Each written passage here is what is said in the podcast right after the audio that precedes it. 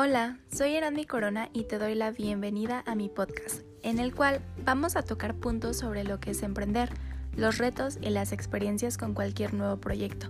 Además que podremos comprender cómo coexistir con tu entorno y la difícil tarea de emprender.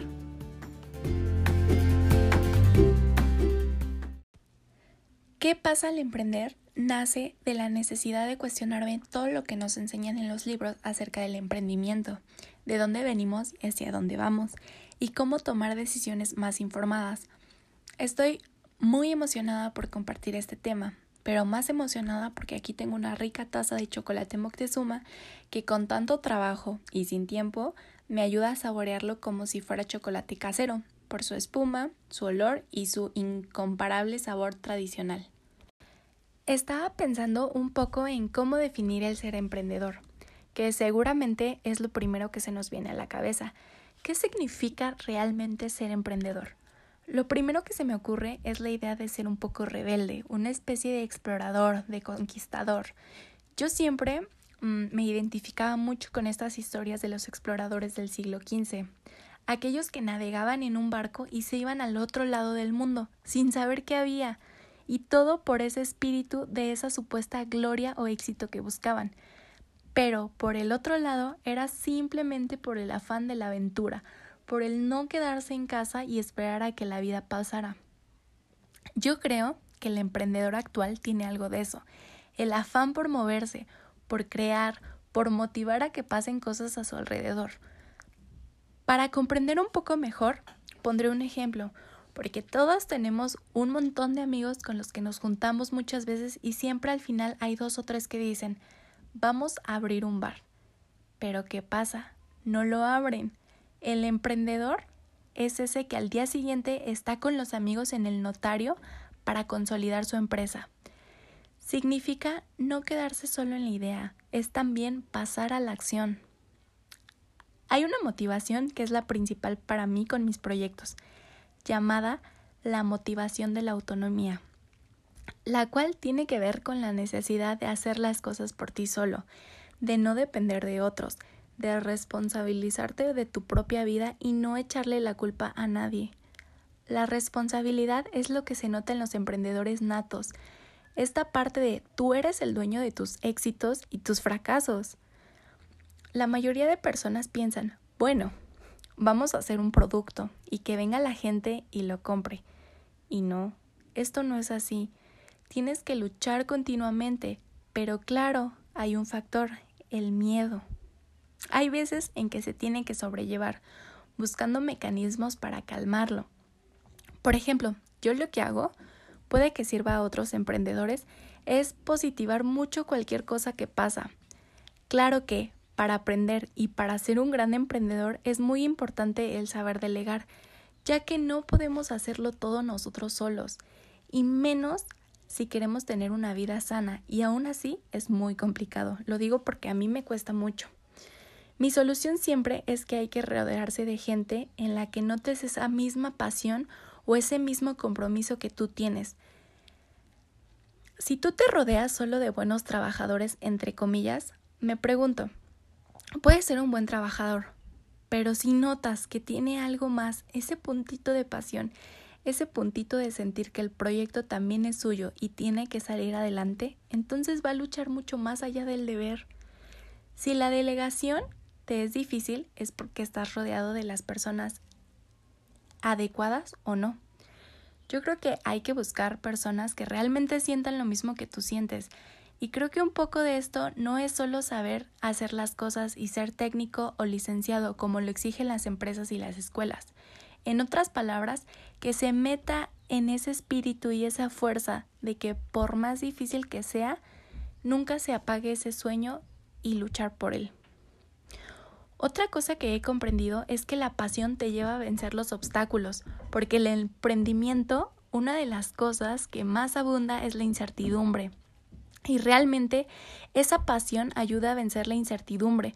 Pero primero yo creo que tú tienes que conocerte a ti mismo, desde el punto de vista de saber si tú puedes vivir con la incertidumbre o no.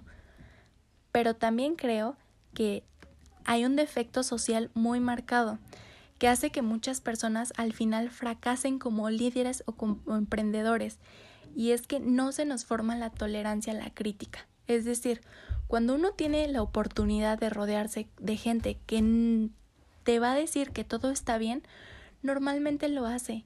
Y yo creo que en el emprendimiento es esencial el ser tolerante a la crítica. Ese es el control de calidad. Es muy importante que alguien te diga, oye, quizá no estamos haciendo las cosas bien, quizás estemos equivocados, ¿cómo lo ves tú? Sin duda, tenemos que aprender a ser criticados, porque esto es muy bueno, eso significa que estás continuamente innovando.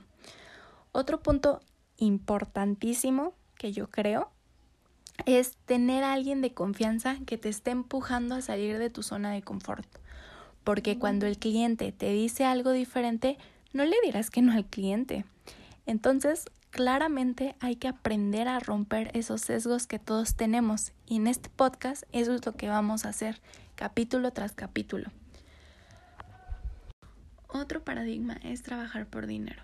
Para empezar, no quiero generalizar, pero me atrevo a decir que la mayoría de las personas trabajan únicamente para ganar dinero y así poder vivir tranquilos. Esa es la realidad. Los seres humanos por lo general buscamos el capital para satisfacer necesidades básicas entiéndase vivienda, alimentación y vestimenta, lo que cualquier ser humano necesita para sentirse estable. Y eso está bien. Tenemos que llevar una vida sana desde todo punto de vista y poder brindarnos a nosotros mismos una estabilidad financiera. Sin embargo, no debemos de permitir que este proceso controle nuestra mente. La búsqueda exhaustiva del dinero puede conducir a la infelicidad, estrés ansiedad y poca satisfacción. Yo solo he visto un tipo de respuesta a la pregunta de dinero o felicidad. Siempre debes elegir lo que te gusta, pero yo pienso que debes escoger las dos. En primer lugar, no pospongas hacer lo que amas para hacer el día de mañana, porque tú no sabes si el día de mañana vas a despertar lamentablemente. Y en segundo lugar, busca la manera de monetizar tu pasión, porque siempre habrá algún camino para encontrar el dinero que te permita vivir de lo que te gusta hacer. Las posibilidades son infinitas. Sal de esta trampa de trabajar por dinero, de hacer algo que no te gusta por dinero y de emprender un negocio solo por dinero. Escapa lo más pronto posible de tu lado necesitado y comienza a hacer las cosas que amas hacer. Aunque sea un cliché, solo tienes una vida, así que construye una vida que valga la pena amar. Aprender es importante para los negocios. Sin embargo, la cantidad de información disponible nos ha sobresaturado de información. Mi lema es aprende y luego implementa. Esta es la estrategia que ayudará a tu negocio porque te comprometes a aprender lo que necesitas para los siguientes pasos. Una vez que ya los hayas implementado, aprendes un poco más. Otra cuestión es que debemos de construir un branding, la marca personal es aquello que transmitimos y que influye en cómo los demás nos valoran. En este caso, centrándonos en el ámbito profesional, aunque también afecta en el ámbito personal. Cada uno de nosotros somos en cierta manera una marca, que, de la misma manera que un producto, debe transmitir quiénes somos, nuestra trayectoria y qué aportamos. Esta marca personal que trabajemos será muy determinante para ser reconocidos de una manera u otra en el sector en el que nos desenvolvemos. Muchísimas gracias por estar aquí. Espero que hoy nos hayamos conocido un poquito más con base en la corta experiencia que tengo y mis ideales ante los nuevos retos. Para que sepan quién les está hablando y de dónde viene esta necesidad de compartir ideas e inquietudes y romper con paradigmas.